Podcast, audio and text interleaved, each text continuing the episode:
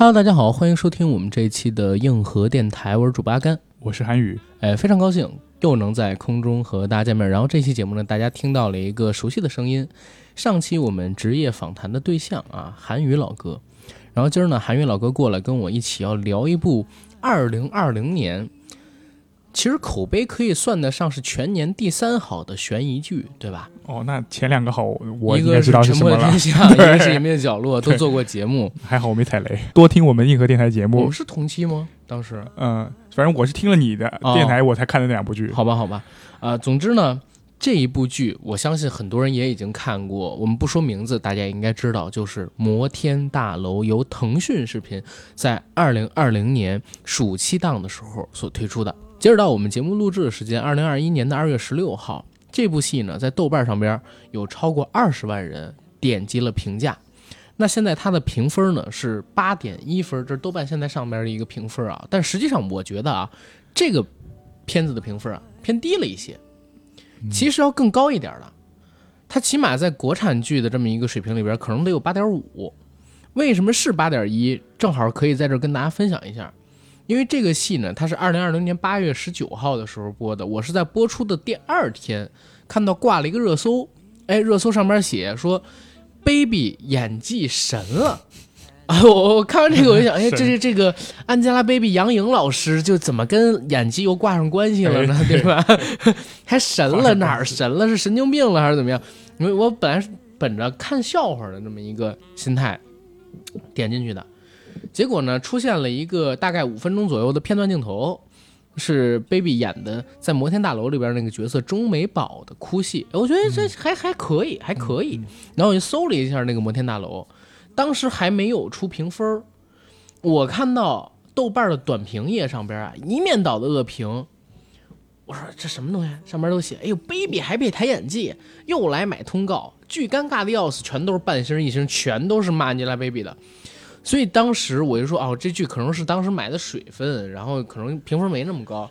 直到播到第几个礼拜，第二个礼拜、第三个礼拜的时候，咱们的听众里有跟我说说，阿甘，你看看这个叫《摩天大楼》的这个剧吧，很不错。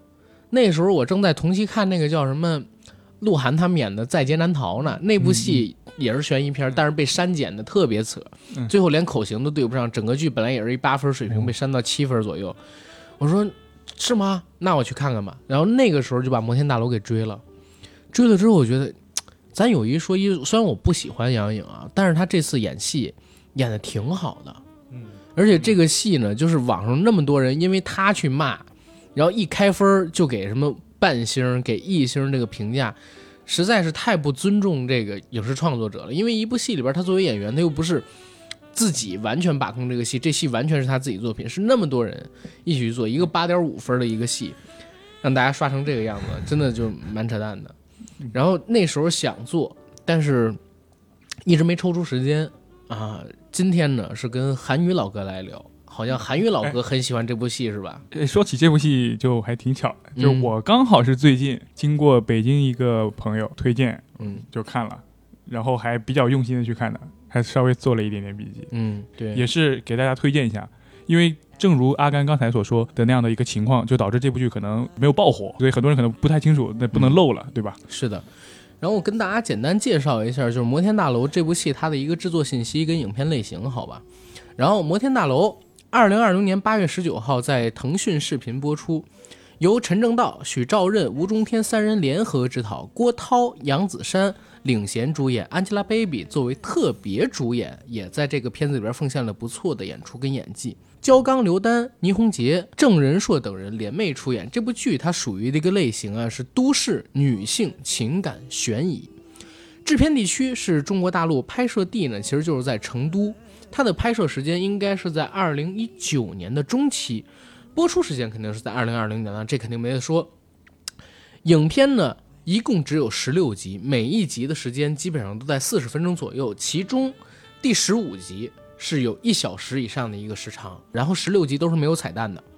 大家如果想去看的话，现在它已经不需要呃什么超前点播呀等等，只要你有腾讯视频的 VIP，就可以一口气看完这十六集。给一个评价，刚才我说这是去年二零二零年口碑最好的，或者说最值得看的三部悬疑片电视剧的第三名。如果去年有一个最值得看的女性题材的啊电影或者说电视剧，国产的，那毋庸置疑就是《摩天大楼》。我认为每一个女生都应该去看一下这部剧。可能这个也正是我在理解上面的短板，嗯它是一个女性题材的嗯，情感的，所以可能看的时候。我有很多关于在女性视角上的点可能 get 不到，那我觉得今天嗯跟这个阿甘也我可以多交流一下也有时候。get 不到啊。我们两个都太谦虚了。对，不是我们俩都比较直男，其实，但是看的时候还真是会觉得打开了一个世界的窗口吧。这个窗口其实是恶之窗啊，嗯，是让我窥探到原来在我们的生活当中，就在现在的中国还存在着这样的事，而且不少。因为我看弹幕上面好多人都有分享。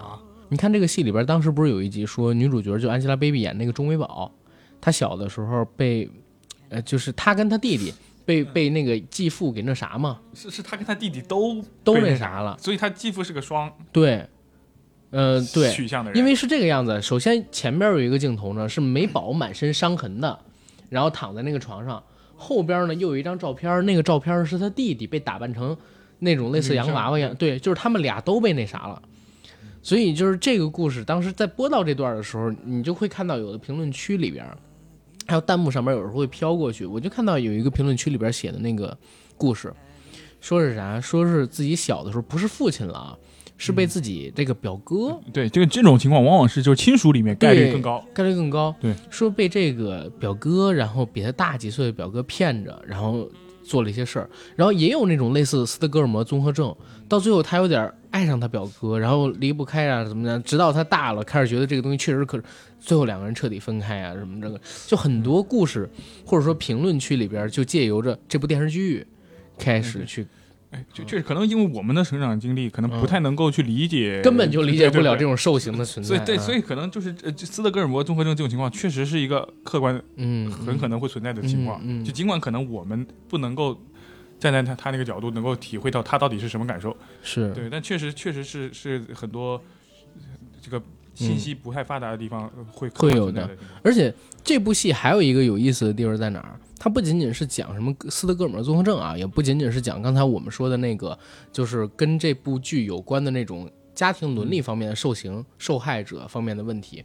其实它去年有一个概念是很火的，就是 PUA。PUA 火跟这部剧其实也是有关系的。他这部剧里面有 PUA 吗？有啊，而且讲解了 PUA 是怎么回事儿。呃，他他是女警的口视角去讲述了因为是这个样子一情况。刚才我不是说这个戏里边他的反派就是那个继父，不是对他他是 PUA 吗？他当然是，他特别懂 PUA。是吗？这个继父不是对这个自己的养女，不是不是，就是他嗯继女还有亲生儿子，嗯，对，他们两人都那那个啥嘛，包括对自己的那个老婆，就是实行 PUA 嘛。后来他跟那个警察就在第几集，好像是第十集还是第十一集，他主动去投案自首，跟警察那边介绍时候编了一个假故事。紧接着他刚走，警察他们呢就看到了一个男的在电视上边讲如何给人进行 PUA，结果发现就是刚才老严就是反派啊，他的言谈举止跟他的步骤。跟教的就是这个男的在电视上面分享那个 PUA 的舞步是一模一样的，那这老严是无师自通啊。我不知道。后来你会想，就是他对待那个钟美宝也是，他对待自己的儿子叶舒俊也是，他对待自己的那个老婆叫钟杰也是，其实都是 PUA，尤其是钟杰最严重，就是一方面呢毁掉你，一方面呢又告诉你你没了我活不下去，这个世界上只有我是对你好的。那怪怪不得嗯我对于这个终结为什么就那么痴迷老爷，我不能理解。而且他那个 PUA 讲的还就是特别仔细，到后边还跟你说，前边四样的时候结束了，他基本上已经完全沦为就是你可以操纵的工具了。但是还有最狠的一样，最狠的一样完成了，就是他永远逃不脱你是什么？就是让他为你自杀一次。所以当时说完这句话，正好是片段闪回老严拽着那个钟杰的孩子要把孩子拽走，然后钟杰在那儿割了腕，这是为他自杀一次。然后相当于终结是五部全都做完的 PUA，然后美宝他们几人可能是做完了两部三部的那种。客观来说啊，就是 PUA 这个东西，我有去了解过。嗯，我有了解过。社会上现在、已经就是就是已经不是一个什么小众的东西了啊。是但是 PUA 其实本身它 pick up artist，嗯它是一个搭讪一个行为的一个嗯，称法，我们现在而现在往往是对贬义化。精神控制，其实 PUA 它没有那么深的一个奥义，它就是一个搭讪的一个行为的一个一个缩写。是的，但那那现在就是往往大家把它和这种恶意的精神操控、这种奴役式的这种关系等同起来，我觉得这个嗯。其实是一个误解。那当然是误解，但是这个无所谓啊，因为我们只是说一下这部戏里，对对大大家大家知道是什么意思。没错没错，这部戏去年播的时候，正好你也知道，去年不有好几个新闻吗？嗯还有前年好几个新闻，正好是有关于这个 PUA 的对对啊。然后这部戏里边正好有这个概念，它火了。而且这儿必须还得说一嘴啊，就是《摩天大楼》这部戏，嗯，我我们先评价它这个剧情啊，跟这个剧本之前，我们先聊一下，就是它整个的制作，我觉得特别牛逼。它这个制作好像是提前按照命题作文一样写出来的答案。为什么这么讲？就是大家可以发现，近两年所有关于女性的，然后社会上面的一些负面性的案件，都被他巧妙地融合到了这个电视剧里边去。你说养父这个性侵什么自己子女啊，包括刚才我们说 PUA 啊，等等等等，包括最近几年市面上面对于女性呃对一些偷窥，然后一些偏见也在这里边了，一些意识形态上边那种看法也给融在里面了。就这部剧，它就像一个命题作文一样，它展示了一个当代社会当中对女性所有的偏见和所能产生的那种恶性行为，它的一个集合。然后，但是呢，它的概念又很好，它是一个全员善人的概念。就是我最开始看到这部戏的时候，我想到的不是弹幕里边说的什么《东方快车谋杀案》，我想到的是当年，呃，就是陈伟豪之前我们聊《缉魂》那片导演他做的一个戏叫《目击者之追凶》，那部戏是全员恶人，每个人都是坏的，就是一层一层反转，后边告诉你他也可能是凶手，他也可能是凶手，他有自己秘密，他也有自己的秘密。这戏刚开始看的时候，我也以为是这样，就每个人都是凶手，或者说每个人都有凶手的阴暗面，在推波助澜，让美宝死掉。结果后来我发现，操，这是一个全员善人，只有一个恶人，大家为了帮助美宝，全员善人故意扮恶人，去让恶人伏法的故事。就是这个又是一个反转的套路，我就觉得我操，太牛逼了。就是它剧作上是很好，当然有很大的 bug 啊对，但是一个命题作文。就是在这么一个女性视角，然后社会议题的大背景下做成这么一个剧，然后有这样一个水平，我自己真的给他打了八分了。就是我觉得我打八分的剧，豆瓣最起码得八点五九分，你知道吗？所以我发现豆瓣上才八点一的时候，我感觉自己受到了侵犯，就是就是我这个电台主播的工作，我操，没有那么权威了 什么的，操，说到这个 Angelababy 嘛，嗯我的阅片量会稍微小一点。嗯那嗯我之前看 Angelababy 都是在综艺节目里面，嗯综艺节目都是夸美颜磨皮的。嗯这部剧我终于知道 Angelababy 她长什么样。嗯那她现在这个年纪也不小了嘛，嗯，她这个年纪该是这样的一个女人，我觉得好漂亮。嗯是很漂我亮。我觉得我靠，我都看呆了。但是这部戏里边那个杨子姗更漂亮，就是弹幕是这么说的，就美宝从小美到大，是真的，啊，她每一个演员都很好看。然后我当时看了弹幕之后，我才想说，哎，这个小女孩是普普是吗？嗯，还没火呢，就会很多戏找她吗？普普还拍了别的戏，嗯，普普还拍了什么？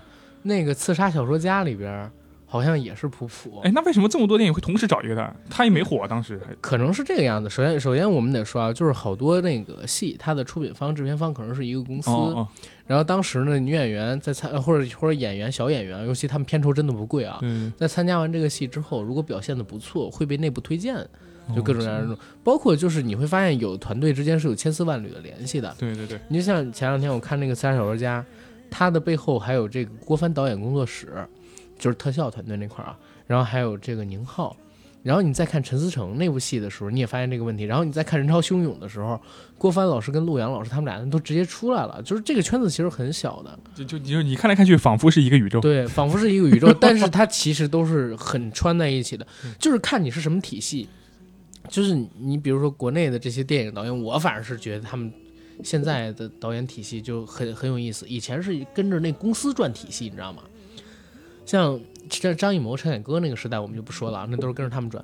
但是有一段时间是光线一个体系，华谊一个体系，然后华谊体系里边还分成什么陈小刚、冯小刚体系啊、陈国富体系啊等等等等的东西。后来还有什么徐克之类的，嗯然后到现在这老导演都不行了之后，现在陈思诚有一个，嗯，然后宁浩有一个，宁浩跟徐峥那个其实你可以算作是一个，然后管虎这边是接了冯小刚的班把华谊那边又打出了一个，就蛮还蛮有哎，怎么跟这剧越说也没关系，咱们，咱们绕回来说，绕回来说。然后那个摩天大楼肯定是去年刚才不说嘛，悬疑类里边排名第三的，呃，真的是口碑也好，收视也好，而且 Angelababy 翻了个账，因为我不知道本人长什么样啊，反正嗯我觉得在这部戏里面，她至少是一个素颜的状态，我感觉比本人还好看，对？吧？妆容、打光还有嗯角度，真的把 Angelababy 拍出了她的巅峰。这个就是摄影的美啊，就是在于你看嗯现在网红拍照嗯拍出来的就是，啊，这儿得说一嘴，可能有人没听上一期节目，韩宇是个摄影师职业的，而且很厉害，谢谢。就摄影作品要拍到什么样的状态，就是你你不应该看出来它有修图的痕迹。嗯，嗯对吧？？那你看像那些综艺节目，一看就是歘，所有人都磨皮磨成一个样，对吧？你不知道看谁到底长什么样。这部戏就真正把一个对于女女性角色或者对于人物嗯的拍摄嗯，应该做出的样子，就我我看这戏的时候，我都在想，好像 Baby 跟没化妆一样，是素颜的，因为他的剧中剧情嗯他是没化妆的，嗯，是剧情是没化妆，但是他整个演员拍摄的状态好像也不像涂粉，因为我现实生活中见过两次 Baby，嗯一次是那个独立日二，当时他在里边有一个演出嘛，然后他在北京办首映礼的时候，当时我见过，然后他本人非常的瘦，呃对对对，很瘦很瘦，而且好头很小，好干，嗯。我会觉得好干瘪，对，就是因为确实他们作为要要出这种、嗯。要出这种就影视的明星的，确实嗯，本人真的是要很瘦，而且就是他当时脸上是有很厚的，我感觉他皮肤状态也不太好。嗯，然后那是几几年，可能四五年前了。再后边呢，还有一次是那个奔跑吧兄弟去古北水镇还是去哪儿？然后当时好像是见过一次，那是离得远远的看，就是也挺普通人的，但是这部戏里边真好。电影肯他肯定不是真的让你他素颜去上镜，他是是是要拍成素颜，是的，对吧？但是我会想到一什么，就是真的有人存，这世界上真的存在这么一种人，嗯。就是上镜比生活中要好看的。哎呃，那比如我那个学妹陈啊陈杜林。明，星好像都这样。就陈杜玲，啊呃，就是演左耳那个女主角，那个是我学妹嘛，啊，就那时候最早那时候她。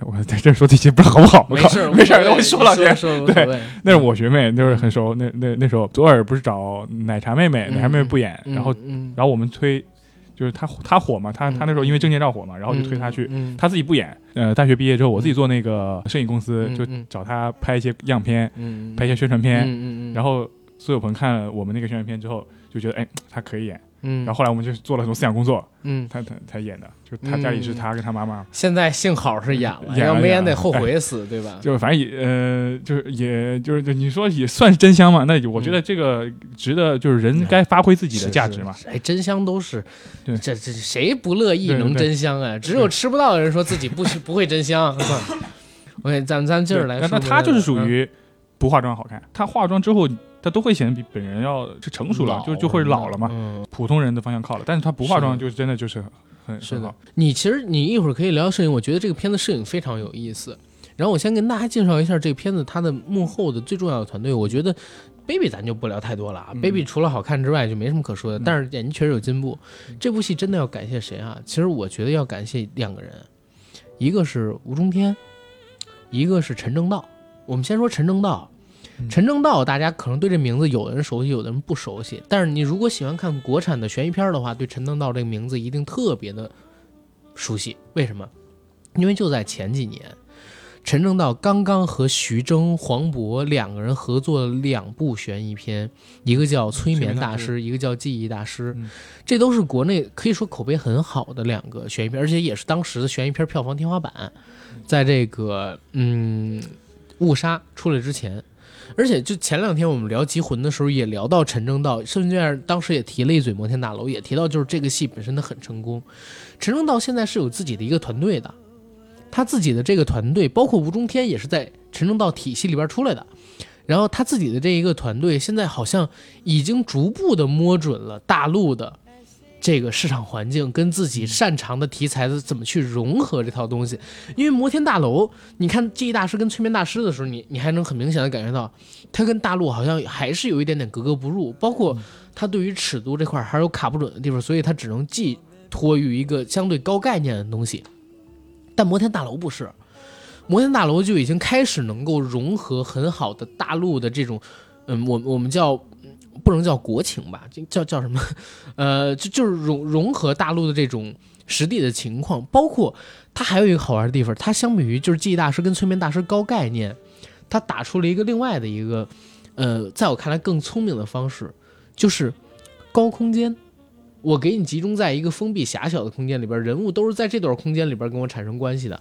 嗯，就比如说都是在这个摩天大楼里边做一个相对性悬疑的故事，这个就蛮好玩的，而且里边的布景还能做的特别漂亮跟有意思。这部剧它很经典的，它不就是一本剧本杀吗？啊，对每个人拿自己角色，对对吧然后念自己的视角。而且最后就是你查出谁是凶手的时候，你还会有一种智力提升的快感，你跟他们一起解谜。操，你哎，你常玩剧本杀吗？我现在就挺痴迷这个。啊，哎，说到剧本杀，就是我我上次过来前两天不是跟你们大家一块儿吃饭，哦对对，我们刚玩完嘛你。们刚玩完，然后啊我说想去约那个就实景的那种，啊，是吧？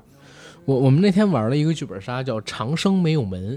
嗯，啊，我简单跟他说一下，一共是六个人剧本杀，四男二女，然后有掌门、大长老、二长老，啊，然后大师兄、执事，然后男弟子、女弟子这么几个角色。然后我是掌门，我一上来就死了，然后我灵魂穿越到执事的身体里边，然后执事一是一个双头怪物，所以他有俩灵魂，他是装的像一个人，然后有一个灵魂被我给吞噬了嘛，还有一个灵魂在大师兄的身体里边，然后后边呢，执事身体受了伤，我又把这个女弟子的身体给抢了，所以连带着女弟子的身体、女弟子的灵魂、我的灵魂还有执事一半儿的灵魂都进了那个女弟子的身体里边儿，然后。最好玩的地方是哪儿？过了一会儿，大师兄的灵魂又来了，然后我接到的那个任务是什么？要让我自己以其他人的身份再当成党门，然后不能让人发现我杀人的事儿，然后等等，总是非常有意思啊。就是可跟这部剧结构确实很像，它这个悬疑这块儿做的挺到位。当然也也也得说啊，就一会儿我们聊剧情的时候，他会告诉大家它是有硬伤的。嗯，但是在说有硬伤之前，还是先给大家过一遍剧情，因为很多人还没看过，对对吧？摩天大楼这个戏啊，其实它是有一个非常繁琐的剧情。刚才我们俩细数了一下人物，最少有十五个。嗯，这十五个人物不仅仅是这个，嗯，现在一个时间线里边的啊，因为还会涉及到男女主他童年的故事，所以我把童年的他们也都单独算成了人物，给放到了这个戏里边去。然后这个故事讲的是什么呢？在一栋高档的摩天大楼公寓里，有一天晚上，这个大楼突然之间停电了，而摩天大楼楼下咖啡店的美女老板钟美宝呢，被警察发现死于自己的家中。初步判断，钟美宝有很大的可能性是自杀。为什么？因为她房间里边是没有被撬过锁的痕迹的，相当于死在一个密室当中。她是怎么死亡的呢？她是死于一氧化碳中毒，在家里烧炭，而且呢还把自己屋子的门用湿毛巾给封住了，相当于把自己给呛死的。但是法医在检查钟美宝尸体的时候，发现有个疑点，这个疑点让他们觉得，哎，有可能他不仅仅是自杀那么简单，就是因为在钟美宝的头部啊，有一个被外力砸伤的痕迹，他是先被砸伤，后死于一氧化碳中毒，所以你说他是自杀，究竟是谁砸了他呢？而且有可能他是因为昏迷才导致一氧化碳中毒而死的，究竟是谁把他打昏了呢？这都有很大的疑点。所以当时他们市里边的公安局呢，就派了两个人来全力着手这个案子的调查，一个是由郭涛扮演的中年老警官，再有一个呢是由杨子姗扮演的青年女警官，这是一师一徒的关系，他们俩着手去调查这个案子。当两个人开始调查钟美宝是否为自杀死亡这个案子的时候，结果发现，整个摩天大楼里似乎隐藏着诸多的秘密，而这些秘密都与钟美宝她的被害有关系。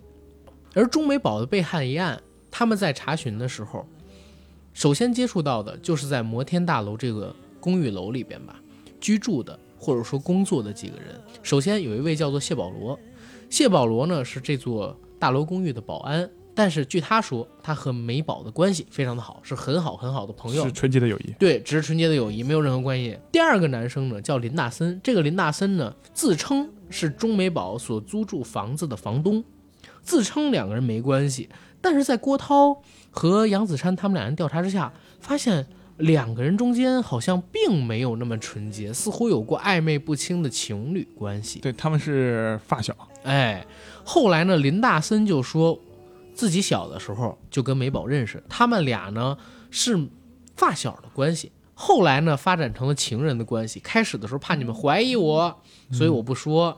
现在呢，你们既然已经快查出来了，我就告诉你们，我们俩是情人的关系。OK，这是林大森对对，这这只是啊、剧情到这个时候没错，后边还有反转啊，啊后边还有反转。这不这不是上帝视角，这只是当时的没错，没错。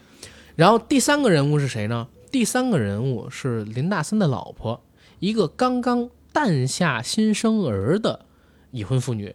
这个女人跟郭涛他们说，她早发现了老公和钟美宝两个人之间的关系，甚至在某一年的元旦节当天晚上的晚会上，摩天大楼的这个 party 上，嗯，她发现钟美宝穿了一件和自己一模一样的衣服，戴一模一样的首饰，化着一模一样的妆，她觉得是她老公在外面搞外遇。然后她也在讲，她老公跟她虽然是大学同学，但是家境不好，在自己家里边呢一直受欺负，然后跟她的感情其实也没有那么的好，所以她觉得她老公有钟美宝。对他们两个人的感情是一个很大的障碍，包括她还跟郭涛他们两个人泄露说，他们俩她跟她老公啊都是学一个专业，学建筑工程设计的，但是她老公没什么天赋，是一个心机凤凰男，作品都是抄袭自己的，因为自己呢从小在家里边是女儿嘛，备受父亲的这个冷落跟偏见，觉得女孩不能成大事。父亲帮她选了这个林大灿作为自己老公之后，对林大森，啊，林大森父亲在帮他选了林大森做老公之后，就开始默许林大森剽窃他的创意，帮着林大森做大做强，反而呢，让他这个亲生女儿去做家庭主妇。当然，本身有一部分原因是他想要孩子，但是身体不太好。呃对，还有一个角色马上也跟着出现了，就是摩天大楼的房产中介。他在摩天大楼有一个中介公司，因为这老哥呢说一毕业就开始干中介，然后一直在干这摩天大楼的中介，结果导致就是大家都叫他楼主，对吧？他有半个楼的钥匙，谁想卖房租房都要找他。好。然后这个老哥呢，说自己跟美宝关系也还好啊，就是普通的租户和被租户之间的关系。但是后来呢，被郭涛他们几人发现，这老哥呀有非常不为人知的一面，喜好，喜好啊，这俩喜好，一个呢是呃经常拽着自己的这个情人。跑到摩天大楼，各个他有钥匙，但主人不在家的房间里边去搞 cosplay，扮上主人的衣服什么的，是吧？主人是法官，就戴法官的那种发泡啊，然后主人是教师，穿着教师的衣服啊，等等，在在人家里边胡搞乱搞，搞角色扮演，哎，对，而且其实他有一个真的好有生活啊，导演，就是先把车占到人家车位，然后再去他家里边胡搞，人家开车回来了会给你打电话，让你去挪地儿。哎呦，我我也是惊了，导演真的好有生活啊，陈正道不愧前两年能上新闻。哎然后 然后那里面不就有吗？那个啊。他他们两个人在搞角色扮演的时候被被一个律师发现了，嗯嗯嗯，那个那个律师没有打电话，直接叫拖车，直接叫拖车。所以，抓了个现行。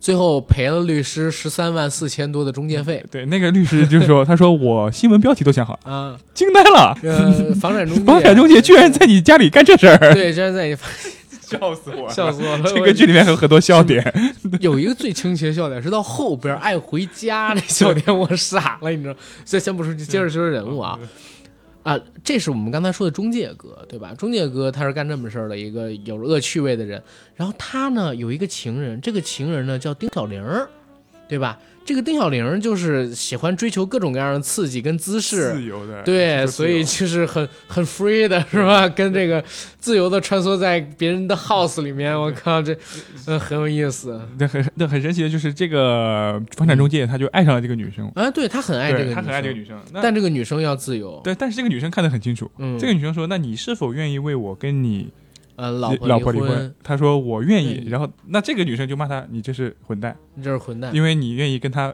分开，那以后你你也愿意跟我分开。”嗯，我觉得这个逻辑太对了。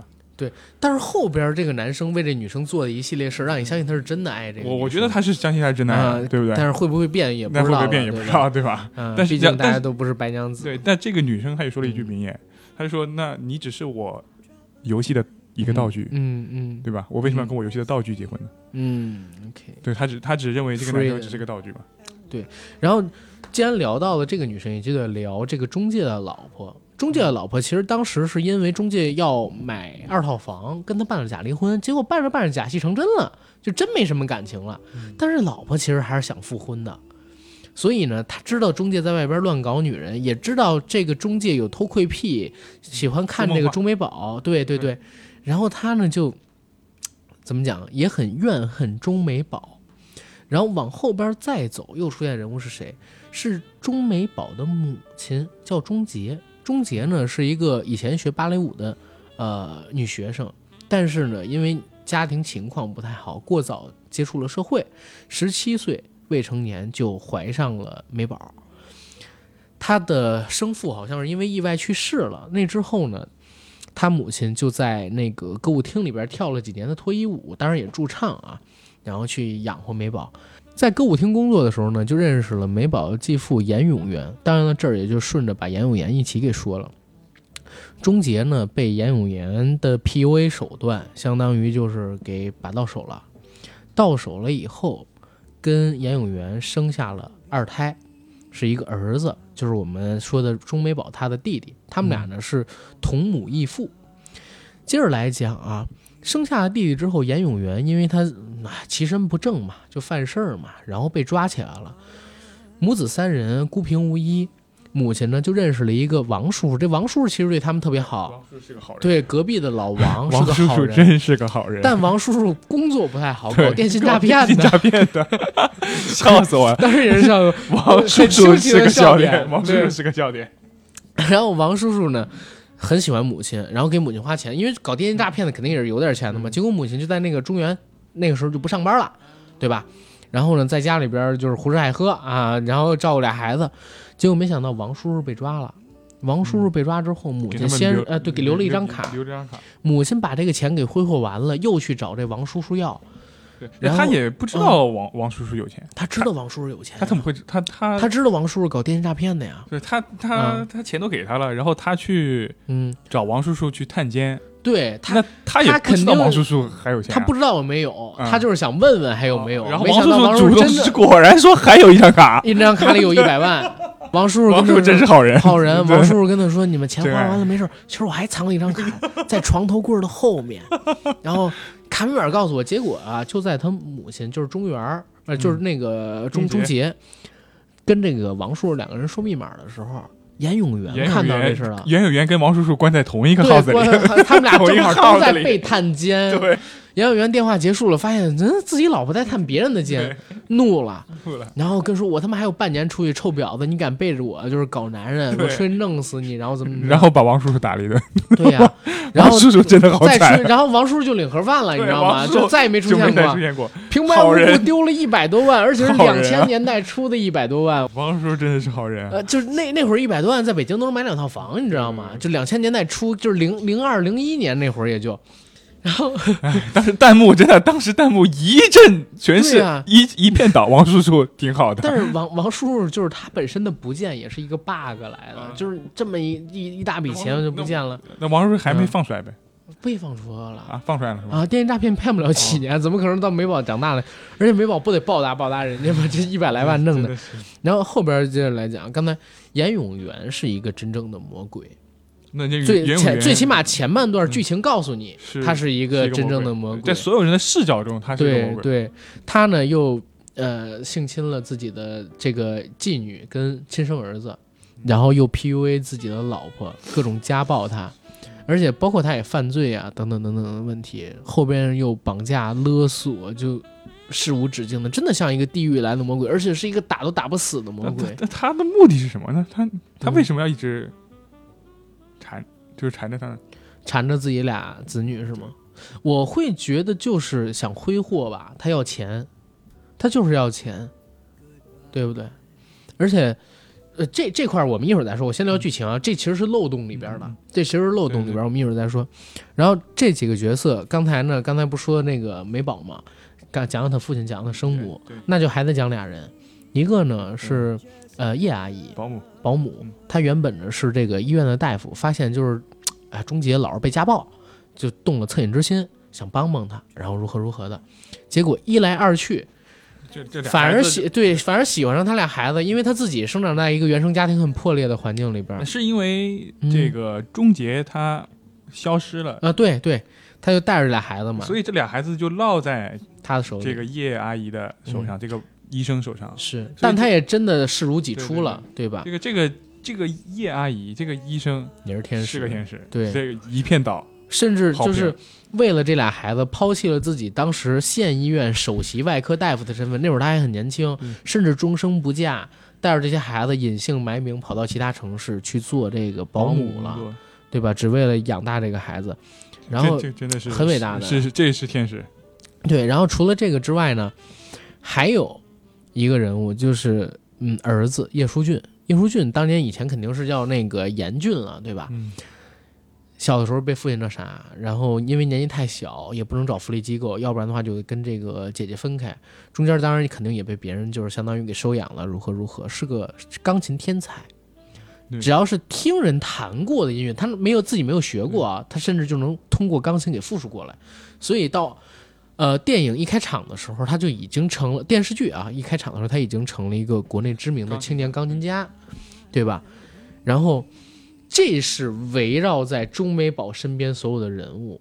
前半段所有的人物都在告诉你，大概到前十集吧，所有人都在告诉你说，OK，我们跟美宝有各种各样的误会跟矛盾，甚至有的人说我根本就不认识美宝，大家也并不知道谁是美宝的弟弟，然后叶阿姨是什么样的身份，但是矛头杀人犯的矛头全部都指向了严永元。严永元嫌疑最大，对，但是呢，我必须告诉大家，这是到第十集的内容，后边六集有两次大反转。对。有两次大反转，具体怎么反转，我们就不能做太多剧透了，因为这毕竟是一个悬疑片儿。我们再做反转的话，就大家就都知道剧情，没法玩了。真的建议去看，一共十六集，每集四十来分钟，而且可以三倍速看。只有第十五集有一小时多时间。对我二次回看为做这节目是三倍速的。然后这个戏呢，刚才说过了，十五个人物角色里边有老中青两条时间线，一条孩子小的时候，一条孩子长大了的时候。我我觉得非常牛，这你有什么补充吗？人物这么那这么多细节，悬疑片还能加速看？能加速。我因为看过，我第一遍的时候是正常看的。我是说，那大家啊没看过的，万一我们听听友都天赋异禀呢？对对对，过目不忘，刘昊然、对，刘哎对刘昊然跟昨天晚上我听的节目接上了。三十二倍速，给我给我看32倍速看，我看操，牛逼起来！看完一遍，哎，马上知道谁是凶手啊，就对查出来了。对，咱咱不说这个，哎，baby 这次演的戏啊，就是在这个摩天大楼里边，咱们你刚才既然说到，我就真的说一嘴啊，因为挨骂挨的最多的，因为这因为他演的这个戏啊，这部剧挨了好多的骂，所以他评分才会这么低，最起码应该走个零点五六再往上。这个戏呢，baby 演出的角色是很符合他自己的，对吧？嗯。就是我不知道他本人性格怎么样啊，但但是他他的人设是对，但他人设是这样，样，而且他叫什么呢？他叫 Angelababy，他在这部戏里边演的确实是一个天使，对对吧？他在这部戏里边演的几乎是一个完美的人。然后我我对我还稍微看了一点点原著，我发现这个戏改的好成功。嗯，原著的那个摩天大楼，虽然它残忍在哪儿啊？就是刚才你不是说这个呃，跟他偷情的那叫林大什么呢？林大森，林大森设计师，林大森他们俩是真的偷情，啊，真偷情，在原著里啊。哦哦，在原著里边是真偷情，而且呢，他跟钟美宝之间，他知道钟美宝爱自己，但是呢，他不能娶钟美宝，因为他放不下妻子给他的奢华的生活，对对对，所以他每次见了钟美宝就是性，嗯然后跟钟美宝玩各种各样甚至 S M 那种变态的东西。然后除了这个之外啊，美宝还跟自己的亲弟弟。啊就是刚说有那个就是变态那种关系，因为他弟弟小的时候被父亲猥，呃，不哎不是小说里边好像没有猥亵，就是他弟弟小的时候出现点问题，就导致嗯就是不能那啥，不能勃起。但是呢，他他又想就是满足他弟弟，就很变态的那种，你知道吗？他又跟他弟弟有这个，包括他跟那个谢保罗也上过一次床，但是谢保罗跟他是属于就是灵魂跟灵魂交融的那种。谢保罗很喜欢那种残缺美的东西。对。电视剧里边，谢保罗他为什么喜欢残缺美？其实没讲特别全，没讲啊，啊，就没讲特别全。但是小说里边是明白的，就是谢保罗就因为这个喜欢残缺美的东西，所以很爱这个贝贝演的美宝。然后他们俩还做了一次爱，他特别小心翼翼的，等等等等的东西。嗯就是在小说里边，美宝这个角色虽然也是善良的天使，但是没有任何人会就是心疼，呃，也有人心疼她吧，嗯但是永远得不到幸福，也没有那几个闺蜜，而且她的私生活极其的不堪且混乱，等等等等，那她是一个悲剧。就是一个大悲剧。然后，但是到了这个电视剧里边，其实它是有救赎的。就是电视剧，它不但是把很多形象光明化，而且它又结合了很多社会性的议题啊之类的进来。它把那个嗯反派可能说更加深了一些东西。就我当时看完之后，因为嗯我我我说实话我没有看原著，我只是看了片头一点，后边我看了一些书评，然后知道因为时间真的不够了。咱们俩确定要做这个节目，可能是嗯大前天的事儿。嗯，然后这部剧是我去年看的，然后我是在这两天的时间里边重看了一下十六集，然后又看了一一点点原著。这么说，嗯我我觉得真的蛮厉害，这个戏就是能改到现在这个程度。你你看这部戏的时候，你刚才还有什么就是人物是我没讲到的吗？然后给大家嗯还有作家，作家，哦，对，作家作家，啊，作家没有讲，作家其实是，呃，美宝的类似于邻居上下楼那样的一个关系，然后他自己有点儿社恐症，或者说叫惧旷症，不敢出门，对，他是应该嗯，他他是由于是受了一次打击，打击受了一次打击。他其他呢就是好说歹说，让她的老公啊，老陪她前男友，前男友，对前男友嗯。这个陪她这个出去旅游。对。她前男友呢就是觉得比较宅那种嗯，他不想出去，嗯，对吧？就觉得这个世界充满了危险。嗯，于是乎呢，她好说歹说的把自己的前男友就忽悠出去一一块儿去。云南还是在哪儿？，对，结果遇到了一个无差别的伤人伤人事件，就死了，嗯，就在他面前中枪嗯倒地。让他感觉到这种百万人里边都没有百分之一的这么一个机会，这就造对他造成了心理的阴影，他觉得是他害死了他的这个前男友所以他以前本来是很喜欢出去玩的，就再也不敢出门了，然后怎么怎么样，这是他当时遇到的那个事情。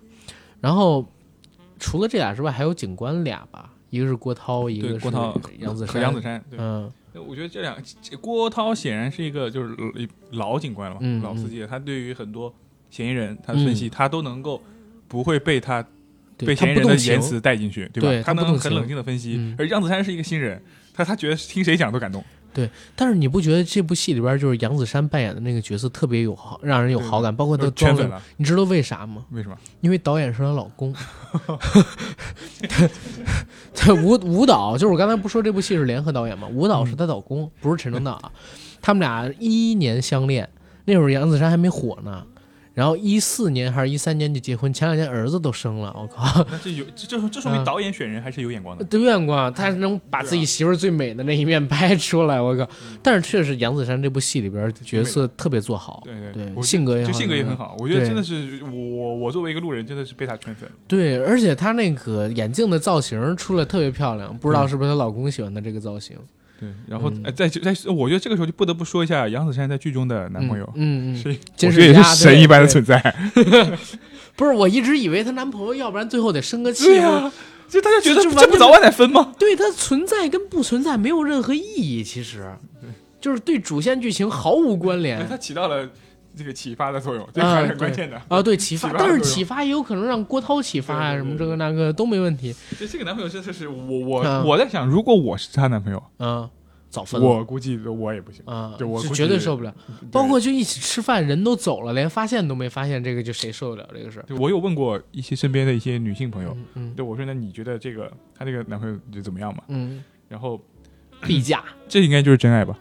好吧，我那那什么，我我们先聊一下这个剧的几个优点呗。就是这部戏里边好多笑点设计特别诡异，你知道吗？对，就是你平时你不琢磨吧，就是你你不笑，但是你一琢磨，你会发现特别恶趣又特别好笑。但就到那一点，啊我甚至觉得我这是个喜剧吧。啊，没错，就比如说那个林林娜 林娜森呃林娜森，他不是去偷窥人家家吗？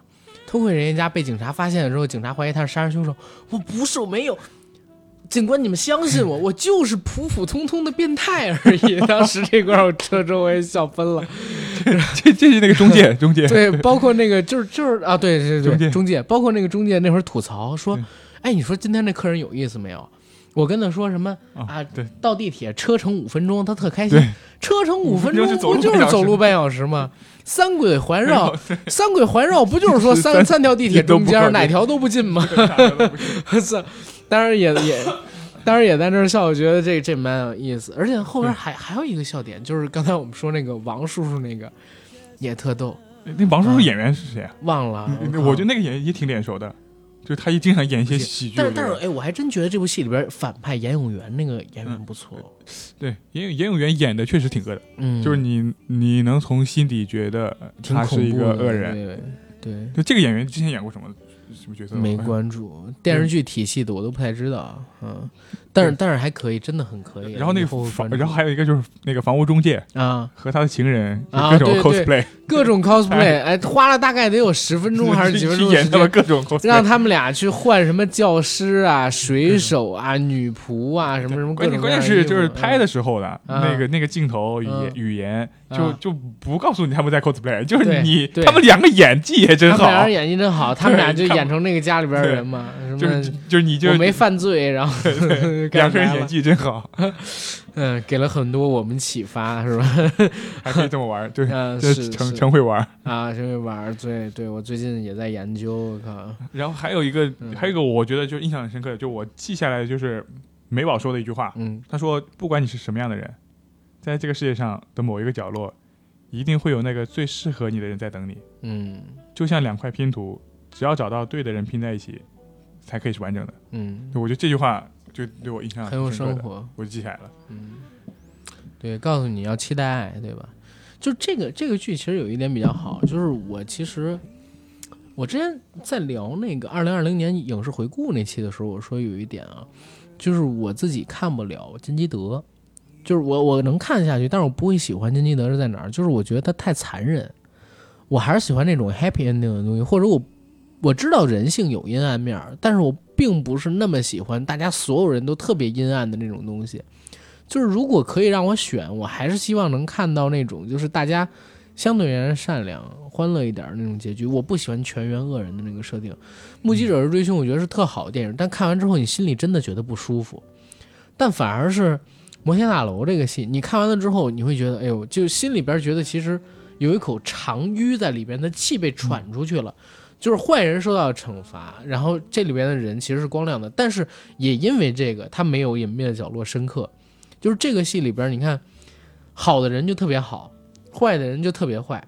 嗯，其实人是有中间那条线对对，的，但是我就觉得这个坏人他坏的就太坏了，就就我现在就觉得这个严永元他坏的这个理由是什么？他为什么要那么坏呢？所以就是说他不如隐秘的角落在这儿。隐秘的角落是人性里边都有中间那条线。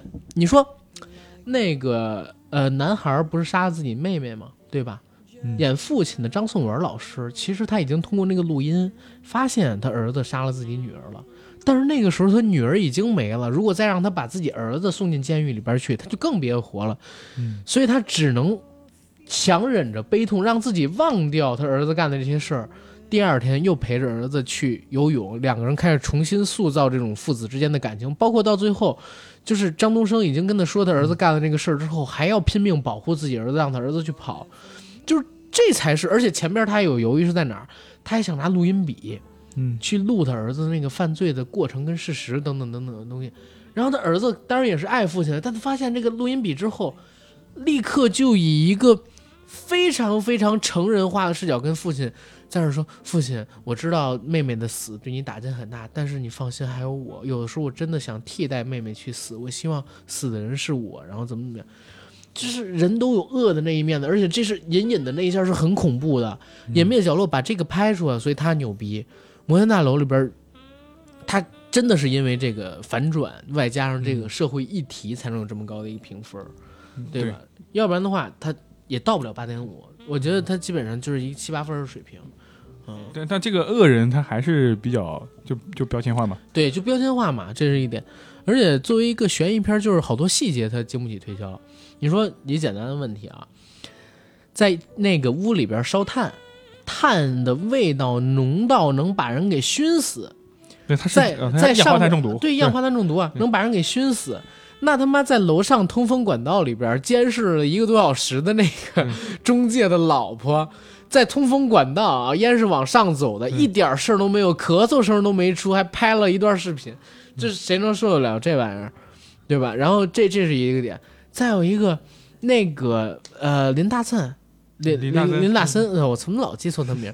林大森擦了全屋所有的指纹。对啊，那美宝的他、啊。他应该说是美宝也没指纹，对呀、所以而且就是你最后发现，大家就是为了保护美宝，结果把原本的杀人犯变成了免责人，然后大家又为了把这个杀人犯绳之以法，故故意去装，然后等等等等的东西，结果搞得自己也是，其实他们什么都不干。警察就会直接去抓那个杀人犯了，对吧？因为屋里边有他的指纹啊，反而是他们一种把这个指纹全都给擦了扯淡了。我是觉得这个弯绕绕的有点大。袁咏元那个版本是第几集？第十几集？大概是从第十一集开始，就是前面的故事讲完了，杨永元这个角色开始去自首，自首之后，最后就是他他的故事嘛。对，我当时看完之后，我觉得我靠，反转了，我觉得，但是所有人都是恶人，袁永元是好人。但是我觉得反转不了啊，说为啥？因为他们当时前边有采访过当时那个小镇里边其他居民，人家说了，就是他打孩子什么都是出了名的家暴是吧？对啊，这些人不可能就是串通好了说，而且就是因为这一点，我觉得最大的问题是在哪儿？严永元说两句话，大家都都信了，然后。你其实可以从小镇上面去调各种各样的证据，家暴啊，然后如何如何的啊之类的。对啊，包括就是各种杀人案，就是他母亲的去世怎么样，就不可能让他什么去香港之类的。对我当时哦，我当时看了之后，我当时看了严永元的那个自我的陈述之后，我当时想，哇塞，这就是剧本杀的标准答案啊！就是你要是恶人，你就该这么回答。他可以把剧本两面写。对吧？就是同样的事儿，两个人。我在想，那那这要是玩剧本杀，谁拿到袁元严永元这个角色，那就要按照他这个电影里面那个讲法去讲，我都信了。我当时拿到掌门这个角色的时候，我就这么玩的，我把所有的那个黑脏水全都泼到我旁边的人身上去了，因为我我有两个头嘛，对吧？我叫雷鸟，是有两个头，《山海经》里边的怪，我有俩灵魂。然后我看到给我们的线索里边有一个东西叫无名，啊，一个人，然后还有一个叫吴开寿。吴开寿是有八个头，我就说你叫无名吴开寿，你肯定有分魂灵的，咋就完了说，这他确实很像剧本，但是也因为这个就有点立不住，有点立不住。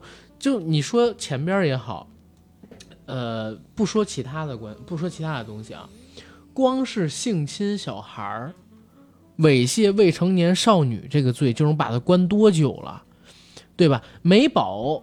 他离开他，我当然有可能说是害怕他对舒俊造成伤害啊，但是美宝完全可以不提舒俊，只说他侵害了自己啊。那会儿舒俊也没有出名，他父亲曝光了也没人会认识他们，躲十几年这是为什么？就是这个底层逻辑上边我根本就弄不清楚。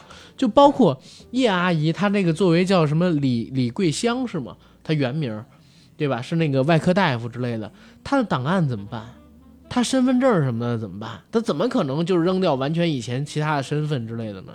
你说十四岁未满的孩子没有身份证，然后户口本什么没了，这个可以说，你怎么上的户口，是吧？金星老师三个孩子为什么得跟汉斯离婚了才能把第一个孩子户口上着？现在二孩三孩的户口都上不了，而且因为这个问题，《鲁豫有约》那一期全网下架，只能在 B 站上看着，对吧？就是你上户口这问题连金星都解决不了，何况你？就是这这个就是有好多底层逻辑上面它是有问题的。嗯，缺点很大啊，这这一块绝对是扣分的地方。如果他能把这个底地方给做好了，还能再往上涨分呢。我觉得，嗯，我觉得他那他，你看他这个，其实他这个故事的 框架，嗯，他这个故事的这个搭建是一个挺好的一个，嗯，一个一个小社会的一个状态嘛，嗯，对吧？他就是他这个剧情可以再推敲一下，就不不用这么直直白。就是一个这么大的恶人，然后大家为了去是掩掩盖这个恶人，就为了去去去揭发这个恶人，然后去去绕这么大一个圈子，我觉得其实可以更巧。包括到最后，就是有一个核心点是，他们要去劝那个中介的原前妻，如果前妻。不醒悟啊就不行。那前期看着人犯了罪，他还包庇，这这也是很扯淡的一个事儿。哪怕是嫉妒，我也觉得这是很扯淡的一个事儿。就是其实到最后政务这一块可以做的更巧妙一点，或者说更……其实这部剧缩成十二集也挺合适，有大量的线索是没必要的。就是一个劲儿子在铺这个严永元到底有多残忍，有多恶心，然后有多邪恶，这其实也有点偏离东西出去了。嗯。对，我觉得那严永元他这么做，他至少 他有他的动机嘛，就是他得把他背后他为什么要这么做。比如说严永元好赌，嗜赌如命，为什么每次给的钱都不行，然后如何如何的？对，这这最起码有这么一个。他他在不骚扰这些嗯，这在干什么？的自己的孩子的时候，他在干嘛？是对吧？他在干嘛？然后为什么每次给的钱了都不行？而且严永元也不傻，就是你想，他都知道去香港办户。然后在香港洗钱走一遭，还去澳洲什么这我。以为他真的是做生意的。对他就是做生意的呀，在剧情在那个电影里边电视剧的设定里边，他原来就是做生意的呀，还是最早一批下海经商的人，这肯定也是没错的。对呀、那他应该有钱啊。对呀、就是不管怎么样，这人也不可能成这样，就是很多地方他说不清。如果他就是一直这么赖的话，那他们又去香港啊，又上什么，又设计这么多我什么就觉得他的的人生难道就是为了缠着自己的两个孩子吗？有这样的智商，然后怎么样？就是从地狱边，但是但是也有好玩的地方，就是说我们先抛开这些不提，就是这个剧去年为什么播出的时候能有这么大反响？为什么我到现在我还推荐女生们都去看？嗯是因为我觉得它真的有聊到很多的女性议题。不说其他的，我给大家念一下豆瓣上边由电视剧的导演陈正道，哎，他自己写的这个剧评。他那个 ID 我跟大家说一下啊，陈正道导演是有那个豆瓣 ID 的，叫“浮出水面的正道”。他自己给这部戏打了十分好评，是在八月二十二号发的，说这部剧要表达的东西太多太复杂了，主要的灵感来自于生活中我们常常在网络热搜上看到的一些耸人听闻的犯罪案件。当我们带着猎奇的眼光去围观、去评论的时候，是否真想过这些事情有可能就发生在你身边的朋友或者家人身上？摩天大楼的改编也是基于这样的立场。虽然我们用了一个悬疑推理的外设，用悬念勾着观众进入故事，不停的反转再反转，但昨天应该有很多观众已经看到大结局。我想说的是，这部剧真正想表达的，并不是谁杀了钟美宝，而是世界上不应该再有下一个钟美宝出现。我印象尤其深刻的是，最近许多关于女性的犯罪案件，在网络讨论中，总会要求女性是一个完美受害者，好像是会对她们有比较高一点的道德标准。当她们有一点点缺点，或是当她们有一点自我表现，又或者她们有一些和大众普遍认知的女性标准不同时，在这样的犯罪案件中，明明受害方的女性就会在网络舆论中沦为她活该这样的暴力中。我们创作这部戏的目的就是告诉大家，犯罪就是犯罪，这是摩天大楼最重要的一个议题。整个故事在前面大篇大部分的篇章，呈现出的是各种人物跟人物之间、女性跟女性之间的一些痛苦和挣扎，甚至是误会。但我希望表达一个很重要的事情：唯有大家都勇敢起来，互相不再批判对方。女性能够互相理解和团结在一起，很多恶的事情。才能够不被啊、很多恶的事情。才能让正义得以伸张。我希望传递一些人性温暖的力量，即使人本身有可能是私怨、私利、私癖的，不同人也会因为自己的价值观去批判和误解其他人。但如果放在一个真正的罪恶面前的时候，每个人心中都还是有善良正义的一部分，在那个善良的驱使下，每一个人最后都还是会选择最光明的、最互相帮助的那一面。最近这几周，我都会不定时的来豆瓣主页回复大家的提问，无论正面还是负面，是关于剧情的、幕后去世的，或者是想来拌嘴的，蛮有意思的。嗯，他这个说法就是说，其实悬疑不是最重要的，表达的这个观点就是对于女性不要再出现像钟美宝这样的事例，它是有这样一个作用，可能是做这部剧最核心的一个点。那它这个可以这样理解，就是这部剧对于女性朋友们，它是一个反例。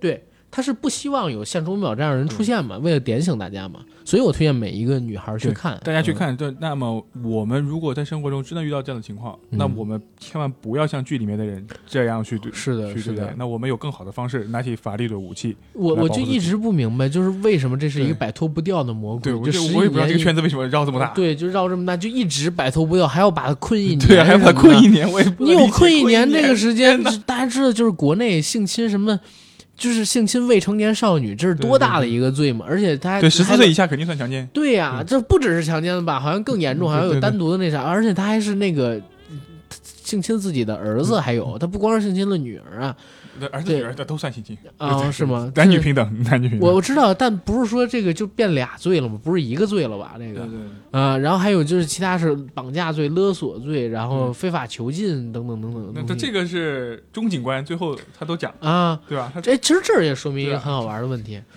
就是网络作家王明玉不是吴明玉，呃，跟美宝他们俩成了朋友之后，把美宝的故事改编成了一个玄幻小说，讲的是一个呃王国的公主和王子呃跟魔君的故事啊，魔君就是那个继父，然后呃好多这个网友说。魔君啊，是因为太爱他们了，嗯所以才不断的怎么着他们。然后魔君很招人就是喜爱啊，很心疼魔君啊。就是这其实也是一种反讽，也是当时让你觉得好笑的地方。就是现实生活中你看到这样的人，你只会想到魔鬼，但是当他在一个网络上面以一个玄幻作品、一个文学作品出现的时候，你反而会对这个人有有一种同情心理。我搞不懂这是什么样的缘由而出现的，是不是像大家说的一样，就是颜值就是正义？因为杨永元长得丑，所以大家就觉得他很恶心；反而魔君很帅，大家就觉得这这个值得可怜等等的。对这部剧中，他他有要一集两集，嗯一一两集是动画片的动画动画对，对来呈现这个那动画做的还不错，对对对，动画做的蛮好的。但是还还有一集我觉得特别有意思，就是那个让爱回家，陪爱回家，欢迎来到爱回家。今天我们请来了这个什么青年天才钢琴师叶舒俊和他的父亲，他们两个人能在这个节目上父子相认吗？他是儿子被诱拐十五年，孤身一人的父亲，他。是什么青年什么领域里边备受关注的钢琴天才，国内什么的钢琴家，这就是我妈最爱看的那种谁在说，就是我最讨厌的那种节目。我觉得这种节目简直就是臭大粪，你知道吗？有几个家庭正常的，就是脑子智力正常的家庭，会把自己这些事儿拿到这个里边去说呀？叫什么的？看了一出戏，两个没出戏的大傻逼，让其他人看乐子，自己发脾气，这是北京的一个一个老哥，我的妈呀！就这这个这吐槽太精辟了，我我觉得编剧太有意思了，我操！我一定得知道这编剧是谁，还有当然还有这摄影是谁，我靠！呃，这摄影当时我想到了两个戏，你知道吗？我不知道你有没有看过《二零四六》啊有啊，它有点像《二零四六》里边设计，尤其那个字字号房那个设计，当然跟陈正道他本身之前的那个记忆大师、催眠大师是有关联的跟那个什么的那个动物世界呢？动物世界动物世界哦，你是说韩岩的那个是吧？对呃，我觉得跟动物世界关联不大，但是有一个戏我不知道说的对不对啊，我会觉得它有点像僵尸麦浚龙的那个。嗯那个看了看啊了，推荐看了。麦浚龙的那个僵尸里边，他的那个楼里的场景，就是摩天大楼，它很高档，对不对？但是它拍出了一种类似鬼楼的氛围，鬼楼它有一点鬼楼的氛围。就是虽然你看着很高档，然后但是它里边的配色，你不觉得就是很阴暗？但是大楼里面的。哦，有所有的房间里啊，那个是哦，对，我说房间里有，啊但是但是那个楼里面是什么样不知道。有楼道啊只有只有大厅。啊，就是楼道跟那个房间里边的时候，你就觉得这个楼里，它它是用那种 红色，它是用那种红色，然后还是相对暗一些的红色，就是调的可能饱和度很高啊，我不知道怎么回事弄的，这样你会觉得就是虽然表面上看也无所谓啊。你会觉得阴冷冷的那么一个摩天大楼，有一点鬼屋的那种气氛，就一下让我想到了当年看那个僵尸的时候，麦浚龙他们走的那个汤房里，汤对吧？汤房，香港叫汤房嘛，是吧？嗯。然后在那个汤房里边，就是那种那种氛围，它是调色不一样，但是装潢也特别不一样，但是气质上面甚至有一点点相近。哦，僵尸那个片子的感觉就有点，就像你刚才说那个《甜蜜甜蜜家园，家园》那个，就啊。像僵僵尸那个。甜蜜家园更没有僵尸好，嗯。是吧？对。对，但是你可以看看那个甜蜜家园。啊就我看了几集，但是但但但我觉得那个那个不是有点玄幻了吗？就啊，对对啊，那就鬼神出来了，就啊，对，僵尸也是玄幻嘛，我操，对，哎呀，反反正是蛮有，你说这会不会代表就是香港跟台湾最好的这种惊悚悬疑片的导演都觉得，哎，所在的城市没什么希望了呢？嗯，对吧？哎呀，一个是必须得离开来大陆了，对。然后再有一个是在香港觉得只能住汤房啊，就都都变成僵尸跟鬼了。我靠。来，大陆吧，对大大陆对。大陆的房价会一直阳上涨的，光普照，对阳光普照。的，嗯，大陆会阳光普照，机会多的，对，机会很多。大陆。他们来真的是，因为他们有才华。对，他们不离开香港，不离开台湾，不来大陆的话，这辈子啊，真的会被限定在一个高度，就再也上不去了。对，就是最近两年，我会越来越感觉到，没有工业支撑的就不行。嗯就可塑性都在大陆。对你包括就是最近大家，我这儿正好说一嘴啊，最近大妈不是什么最近大妈，最近大家都在骂那个《唐探三》，对吧？但是你知道，我看完《唐探三》之后，我快佩服死陈思诚了。当然我也骂啊，我骂的在哪儿？就是他不拿电影当电影，这个片子太多算计。但是你知道我为什么我说我快佩服死他了吗？就是他这么大规格的一个戏，而且他野心那么大，之前想把这片子做成宇宙，想让这片子拿那么高票房，而且要串联起所有的人物线、故事线，里边有这么多的人物都出场了，甚至还有不该出场的强行加戏出场的，然后飞到了日本，那么多的元素，打开了这么多剧，呃，打开了这么多的这个视野跟局面，植入那么多广告，就是这是一超大的工程量。复联四为什么能牛逼？那是有好莱坞工业体系撑着，几十个编剧团队，然后连导演都是联合导，包括有一个大的漫威设定，它是最后一部。这他妈《唐探四》可不是啊，就陈思诚一个人，他一个人把这戏给玩成这个样子，就是很厉害了。而且这个戏掉分的地方在哪儿？嗯只要一搞笑就掉分儿。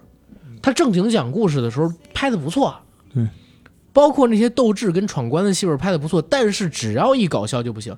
所以后来就是那天我跟朋友聊，我说《唐探》啊最大的问题在哪儿？他为了把片子扔在春节春节档对把它变成一个喜剧片强行做了很多根本不搞笑低俗梗，什么呃就是呃胸大呀、大胸啊，什么呃东京热呀之类这个那个的梗，而且就像一个闹剧一样，且只要一搞笑，特别像一个闹剧，大家在打闹对啊，，对啊，对啊，跟喜剧一点关系都没有。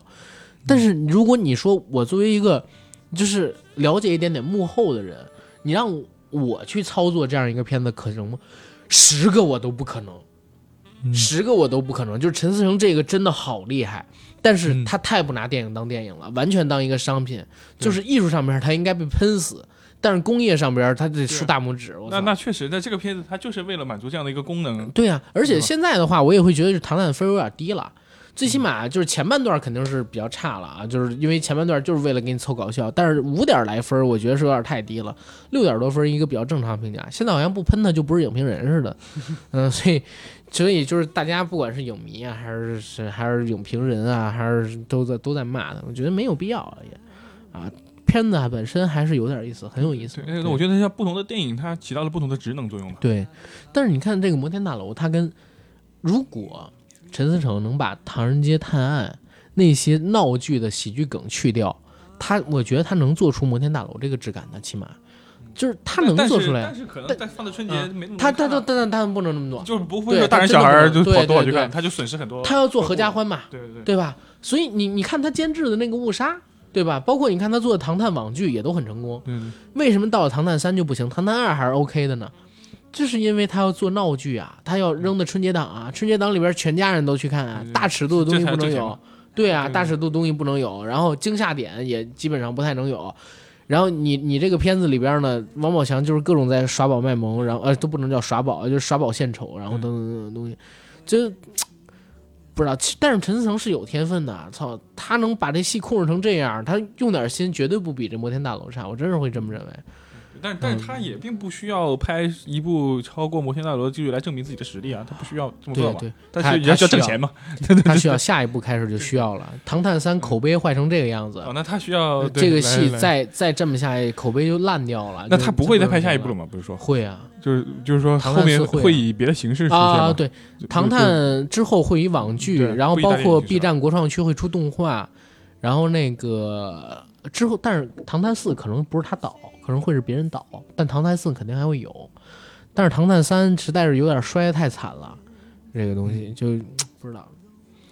哎呀，不过很期待啊！我感觉这两年就是国产悬疑片啊，你说电视剧也好，还是电影也好，都开始找到了一条自己的路。对，为什么？我觉得嗯就是到了人民群众能够正视丑恶的时候了。嗯，对，以前而且他需要这种，东西以。前全人民大团结，对吧？嗯所有都是呃伪光正，对对，而这两年你看这那些，这两年不是说什么杀人事件多了，而是杀人事件允许报了，对吧？你看那杭州的，是吧是。这这些中国自说的嘛自古都有杀人案件嘛，对吧？那只是说这两年允许报出来。我说一那啥，就是这这可能都是因为别的原因啊。嗯滴滴空姐案呃，对对对，当时多大的一个事儿对，但是你知道吗？没有滴滴之前，更多，那他妈都是黑车的时代。黑车时代的时候，每天晚上就是潮白河那边，北京往燕郊走那块路上，多少人那啥，就是。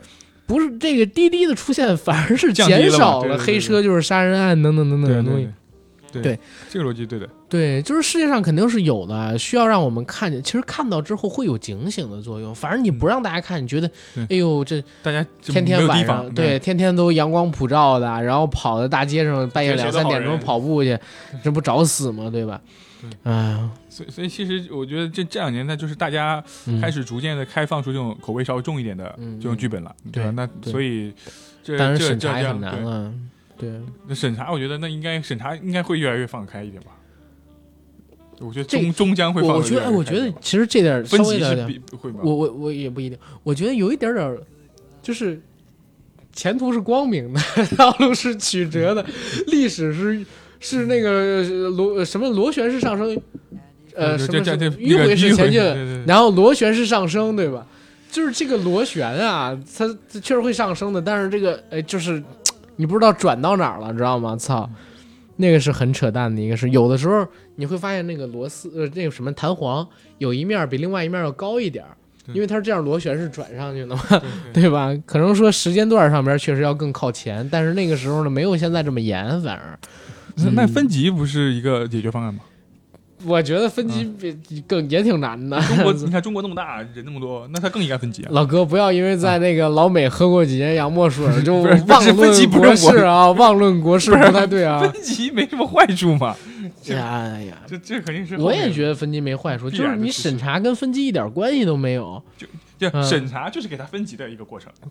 人为分级，对啊对吧？对，就是就是我这个电影，你们看完之后，你们分几集，对那就在那哎几波。其实我觉得真的大家都挺累的啊。我现在知道，就比如说现在算上网大，在走院线电影，每年就是有超过一千部片子要拿龙标，知道吗？然后除了这个之外，还有电视剧呢，电视剧几十万呃几万集总是有的吧，几千集几万集总是有的吧，全国一年这么多都要审。嗯，哎呀，人家都是阅片大佬，谁做个播客都比我能聊得多。对那你那你看这这个他这个审查呢？你看那像抖你像抖音现在一些短视频平台，他们也是 AI 审查 AI 审 AI 审嗯准准准吗？哎他们说他们说不是说很准吗？AI 只能就是测你说出来的话跟出现在里面的镜头，就是出现的那些标语或者说那个标志的东西什么的。但是电影为什么人就是 AI 审查不太行？你镜头跟镜头的一组合，嗯它是容易产生那种意象的。我说一最简单的东西，我前面拍，下面拍一个你在公路上面，嗯，不好意思，这俩场景我只要我剪不能组合起在一起。我为什么明白了？我为什么明白了？这这这俩场景只要我给你剪到一起，你这片子绝逼被封了，你知道吗？不是，是是不是？就是你你你如果是听众朋友里面肯定很多很懵逼的，是吗但是你 AI 剪这就能过，嗯，是吧？你你 AI 剪的话，就是放抖音上边，你前面后边出现一个单人，然后拥抱伸手，就是张开张开手。你你你你很有可能被过，你人为审，我告诉你，这个就绝对绝对就毙在这儿，这就是这那这只能说明 AI 还不够智能。对啊，对，就是 AI 还不够智能。包括最近我还想，就是这两天我甚至我对一个剧本我还蛮感兴趣的，就是我有一个那个网友朋友、听友朋友，他跟我说想把那个最近的 Couple House 做成一个剧本。我说你能过得了吗？就是因为他说这这搞成一个剧本，玩一个什么啊？有有一个戏我不知道你看没看过，就是好像也是美国的一个片子，叫什么呢？我怎么忘了？突然之间叫拉黑，就是全程是在一个桌面上完成的。没看啊，就是一个电脑桌面上面完成的。他那个看他他写那 Couple House 那个剧本，说想做成一个什么，就是大家呢，电影一开场只能看到一个手机屏幕里的画面，这个手机屏幕里的画面就是 Couple House 里边大家在吵架，一个群组里边大家在吵架。然后两个小时的剧本就是他是怎么下载 c a p l House，通过别人就是微信上给他推过来，然后怎么下载，然后进去之后，结果加到哪几个群里边，大家在聊什么样的话题，然后陶喆什么的又说我们大家都是中国人，然后等等替大家出气，就把真实事件给说进去什么的，这么一个故事，我觉得蛮有意思。是啊，对这这，我觉得这个电影会迎来一些新的形式嘛。对他想做什么？他想做成网大，因为他想拍一个就是在手机屏幕里边这么一个东西，它是竖屏的嗯，啊，他不想做横屏的，想做这么一个东西。对哦，好像是哈，嗯，很有意思没没看过竖屏的。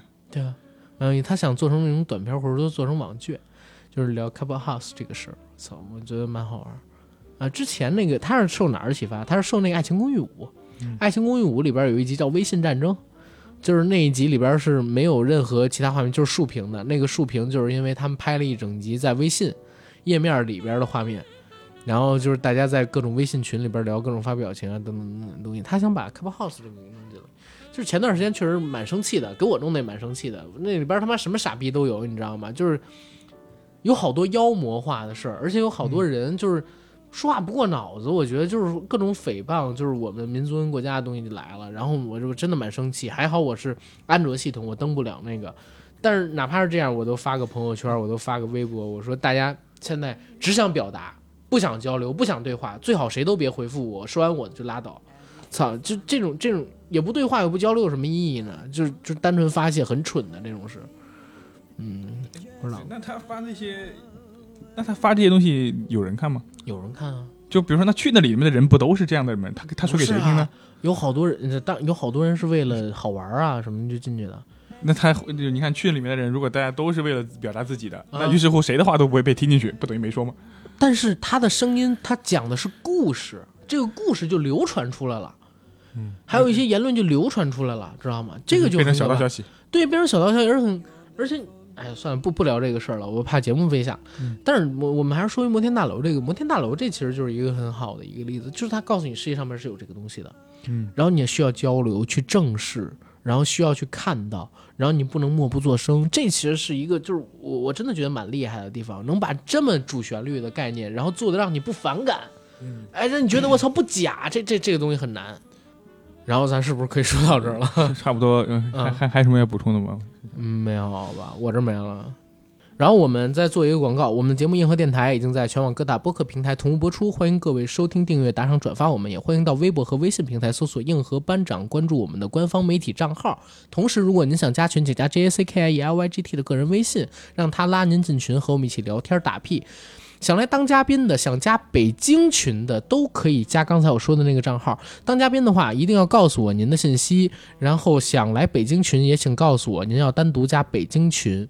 然后管理员呢，其实就是我自己的个人小号啊。以上信息我都会写在本期节目的附属栏里，欢迎大家加我们。然后这期节目上线的时候，有可能是中秋啊，不是，有可能是正月十五，不好意思啊。祝大家这个元宵佳节愉快，阖家欢乐。呃，新年快乐。嗯。